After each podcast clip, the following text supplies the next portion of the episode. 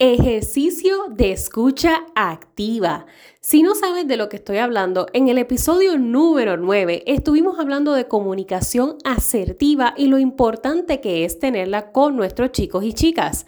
Así que aquí vas a recibir un audio que es importante pongas a prueba en los ejercicios que recibiste en tus hojas de trabajo. Si aún no te has suscrito al podcast, visita el enlace en la descripción de este episodio para que comiences a recibir tus hojas de trabajo y de ejercicio. Así que aquí vamos.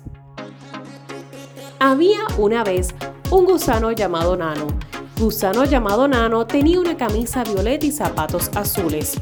Una vez el torpe gusano caminaba tan despacio que se tropezó con unas rocas ¡pum!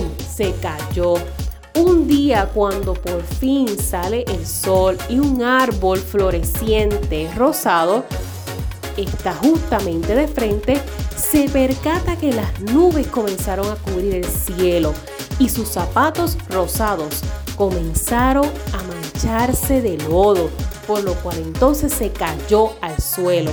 El gusano salió corriendo para poder irse a su hogar, bañarse y poder comenzar de nuevo.